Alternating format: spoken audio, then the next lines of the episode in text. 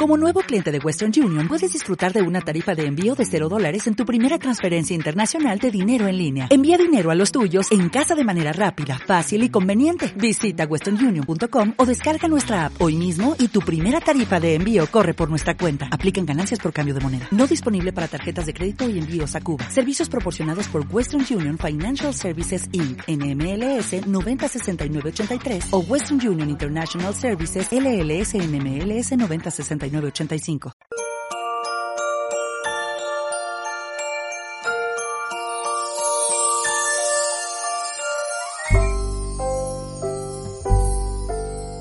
Al día siguiente, al ver Juan a Jesús que venía hacia él, exclamó, Este es el Cordero de Dios que quita el pecado del mundo. Este es aquel de quien yo dije, tras de mí viene un hombre que está por delante de mí porque existía antes que yo. Yo no lo conocía, pero he salido a bautizar con agua para que sea manifestado a Israel. Y Juan dio testimonio diciendo, He contemplado al Espíritu que bajaba del cielo como una paloma y se posó sobre él. Yo no lo conocía, pero el que me envió a bautizar con agua me dijo, Aquel sobre quien veas bajar el Espíritu y posarse sobre él, ese es el que bautiza con Espíritu Santo. Y yo lo he visto y he dado testimonio de que este es el Hijo de Dios. Palabra del Señor. Gloria a ti, Señor Jesús. La liturgia avanza rápidamente y un día después de haber contemplado al niño Jesús en los brazos de su madre, adorado por los pastores y pocos días antes de verle de nuevo niño, eh, pero en este caso adorado por los Reyes Magos, hoy eh, nos hace fijar la mirada en San Juan Bautista, en algo que ocurrió 30 años más tarde.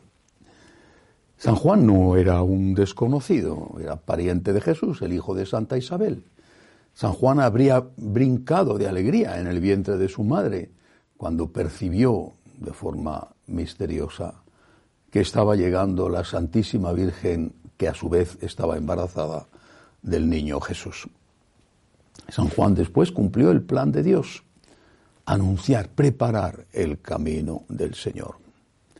Y lo cumplió de una manera llamativa, de una manera radical, quizá no podía ser de otra forma para que fuera llamativa en esa época, era el hombre que estaba en el desierto, que se alimentaba de miel y de, saltamontes. Era el hombre vestido con una piel de camello y que iba descalzo predicando la conversión. De él dijo Jesús que era el más grande nacido de mujer. ¿Por qué? Porque era humilde. La humildad de San Juan, distinta, pero igual que la humildad de María, la humildad de San Juan consistía en saber ponerse en el segundo lugar cuando le llegó la hora de hacerlo. Él era famoso, era un personaje, tenía discípulos. Jesucristo apenas empezaba. Todavía no tenía nadie. Los primeros discípulos de Jesús, los cebedeos o Andrés y Pedro, eran discípulos de Juan antes de serlo del Señor. San Juan era un personaje ante el cual acudían las multitudes. Jesucristo era un desconocido. Y sin embargo, San Juan sabía muy bien cuál era su lugar. Sabía muy bien que Jesús era Dios y él no era Dios. Y esta es la lección. Todos tendemos, es una consecuencia del pecado original, todos tendemos a convertirnos a creernos dioses. Todos tendemos a creer que los demás tienen que estar para servirnos, para adorarnos incluso, para hacer nuestra voluntad, a creer que los demás existen para nosotros si sacamos algún beneficio. Y si no, no existen. No digo que les vayamos a matar, simplemente nos alejamos o nos separamos de ellos. Si no nos dan algo, no nos interesan. Y por eso se rompen muchos matrimonios. Cariño, ya no siento nada por ti. ya no me aportas nada, ahí te quedas. Todos tenemos esta tentación, la del egoísmo, la de poner nuestro ego en primer lugar, la de hacer que todo gire en torno a nosotros, la de considerar que nuestras opiniones son divinas. No son humanas, son divinas, porque son nuestras opiniones, que nuestra forma de ver las cosas es la perfecta. No escuchamos, no respetamos. Y cuando no nos dan la razón, a veces, a veces, pues incluso respondemos con violencia o con agresividad, eh, o al menos dejamos a esas personas que no se han sometido a nosotros, que no han sido planetas o satélites que giran en torno al Sol que somos nosotros mismos. La lección de San Juan es esta, solo Dios es Dios y yo no lo soy. Estamos empezando el año.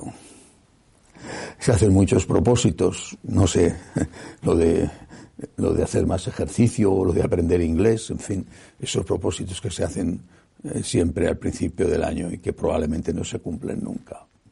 Hagamos uno y cumplamos este.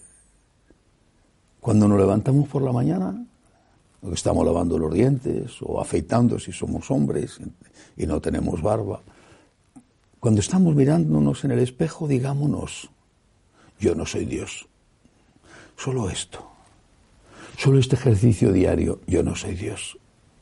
Dios es Dios y yo no soy Dios. Yo no lo soy.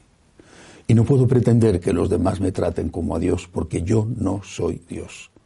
Y los demás no tienen por qué girar en torno a mí porque yo no soy Dios. Y los demás tienen derecho a tener sus propias opiniones, aunque no coincidan con las mías, porque yo no soy Dios. Solo Dios es Dios y solo Él es el Señor de la verdad, soy yo el que tengo que girar en torno a Dios y no Dios y los demás en torno a mí. Que así sea.